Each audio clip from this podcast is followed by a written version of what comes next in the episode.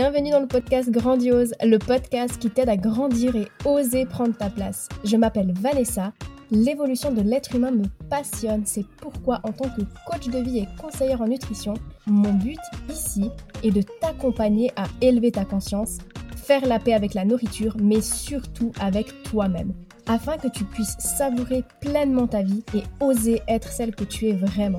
Je me réjouis de partager ce nouvel épisode avec toi. Are you ready?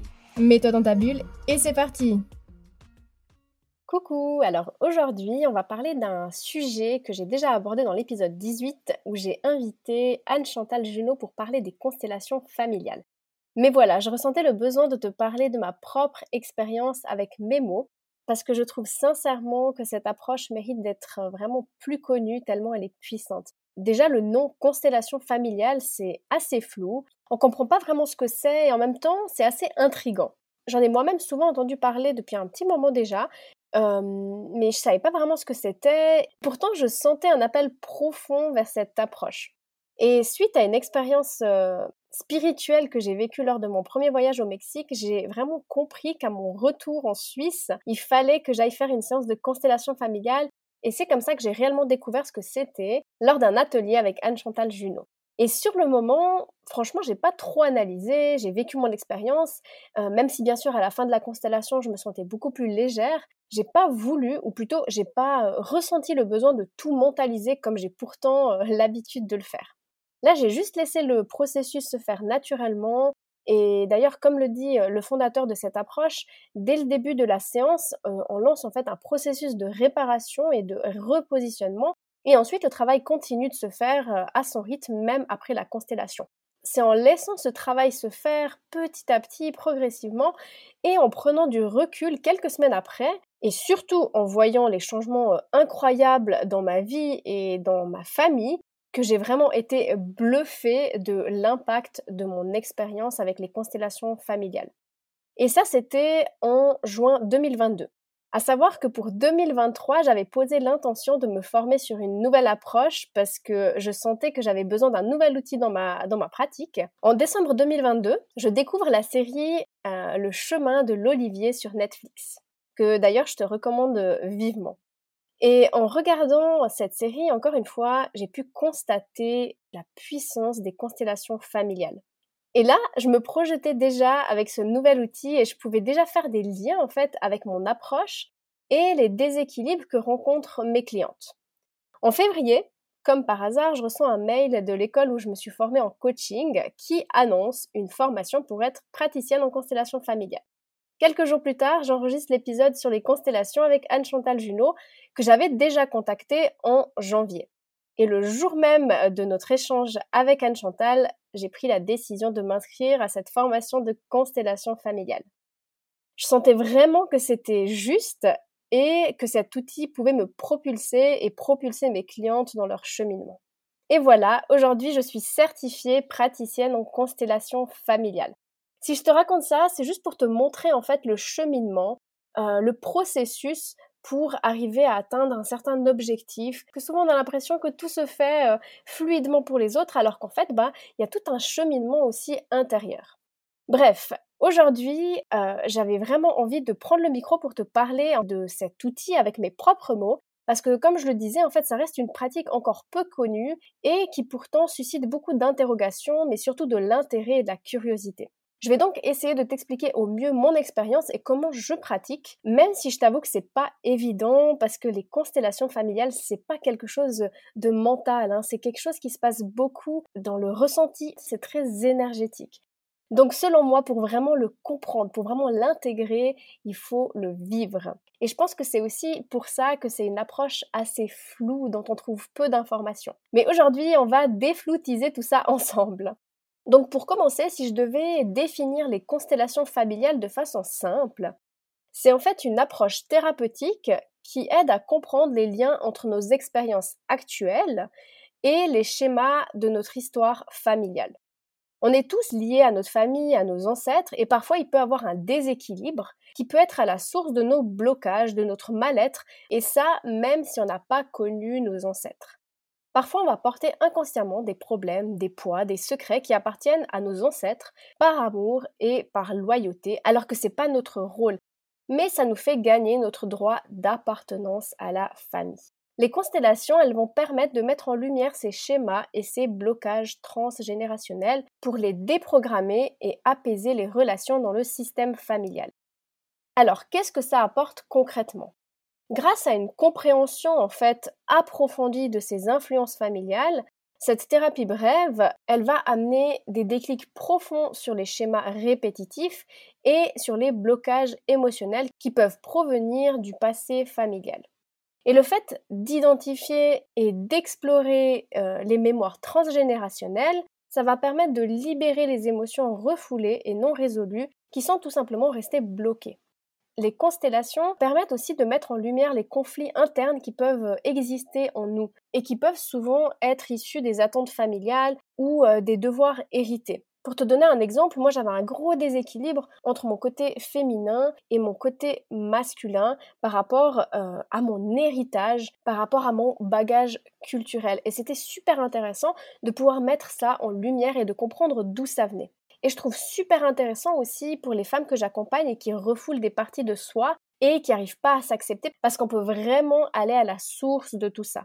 Donc on peut très bien imaginer travailler uniquement sur des parties de soi par exemple et pas forcément sur du transgénérationnel. Tout dépend de ce qui se présente.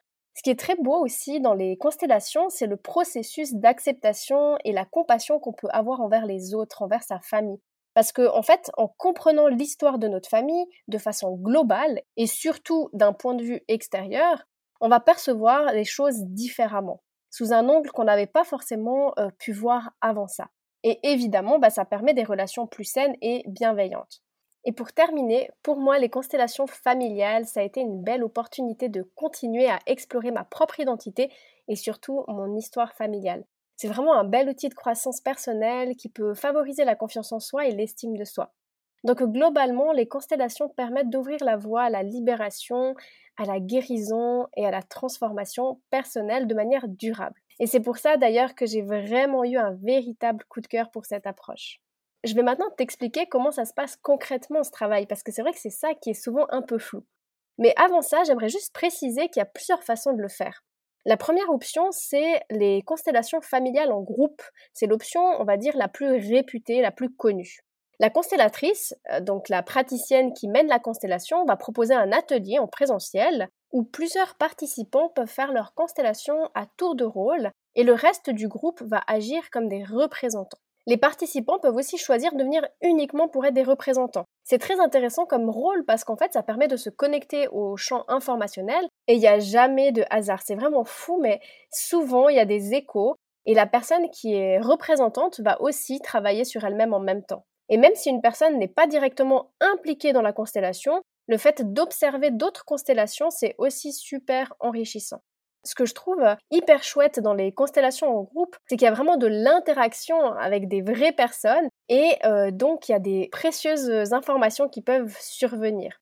Et surtout, ça permet un partage d'expériences et d'apprendre les uns des autres. Et la deuxième option, c'est en privé, qui peut se faire autant en présentiel qu'à distance. C'est idéal pour euh, les personnes qui veulent pas forcément aborder des sujets sensibles ou intimes en groupe et qui n'ont pas forcément euh, envie ou qui n'ont pas le temps de consacrer euh, plusieurs heures.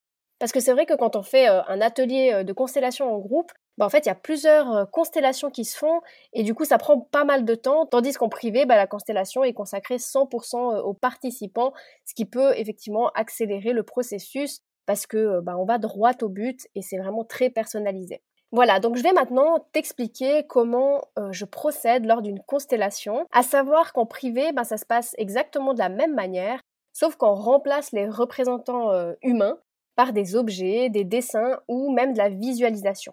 Donc pour commencer, en fait, je vais interroger la personne sur les raisons de sa venue.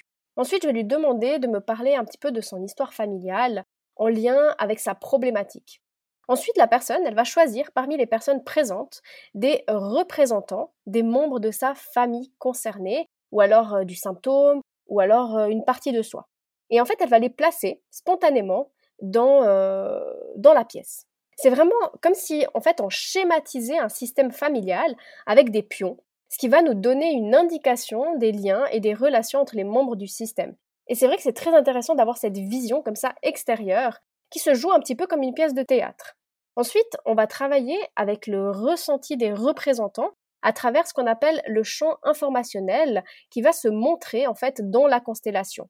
Et c'est assez fou parce que généralement, les ressentis sont très proches de ce que les membres de la famille euh, représentés ressentent en réalité.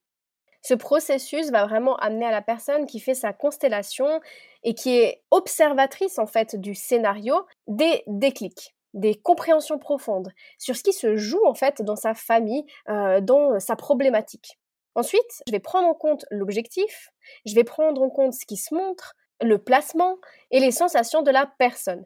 Et je vais ensuite inviter les représentants ou alors la personne constellée, dans le cas euh, où on le fait en privé, à prononcer des phrases puissantes qui vont permettre un travail de libération et de repositionnement pour en fait réharmoniser le système familial et que les symptômes ou le problème reprennent sa juste place. Voilà, je ne sais pas si c'est assez représentatif pour toi. Je te promets que je fais au mieux pour te l'expliquer, mais franchement, pour vraiment comprendre cette approche, euh, le mieux est de l'expérimenter par soi-même. Comme je l'ai dit avant, tu peux aussi regarder la série Le chemin de l'Olivier qui image très bien les constellations et l'impact des mémoires transgénérationnelles sur notre vie actuelle. Sinon, de mon côté par rapport à ce que je propose, alors je compte faire des ateliers en groupe, mais pas avant l'année prochaine, à mon retour en Suisse. Pour l'instant, je propose des séances de constellation familiale en privé, à distance, et sache d'ailleurs que l'expérience thérapeutique est tout aussi efficace et puissante. Et d'ailleurs, il y a une offre de lancement jusqu'au 30 septembre, donc si ça te parle et que tu veux tenter l'expérience des constellations en privé à mes côtés, je te mets le lien pour que tu puisses prendre rendez-vous dans la description de cet épisode. Et si tu te sens plus appelé par les constellations en groupe et que tu habites en Suisse, je te partage le contact d'Anne Chantal Junot qui propose plusieurs ateliers à B prochainement et aussi de Kelly Odell qui est une femme merveilleuse avec qui j'ai fait ma formation et qui propose un atelier le 27 août à la Sarah. Donc voilà, tu trouveras tous les liens dans la description de cet épisode si tu veux expérimenter les constellations familiales, que ce soit en privé ou alors en groupe. Et si tu as des questions, si tu as besoin d'autres informations, tu peux me contacter. Tu as toutes les informations pour me contacter également dans la description de l'épisode. J'espère de tout mon cœur avoir pu t'éclairer sur les constellations familiales et j'espère que cette approche te permettra autant qu'à moi de retrouver plus de légèreté dans ta vie. Moi, je te dis à bientôt Merci d'avoir écouté cet épisode. Pour être au courant des nouveautés, rejoins-moi sur les réseaux sociaux. Tu trouveras tous les liens dans la description de ce podcast. Si tu as apprécié cet épisode et que tu sens qu'il pourrait aider d'autres femmes de ton entourage, je t'invite à le partager autour de toi et à le noter avec la note de ton choix. Car si le podcast évolue, c'est surtout grâce à toi. Bisous bisous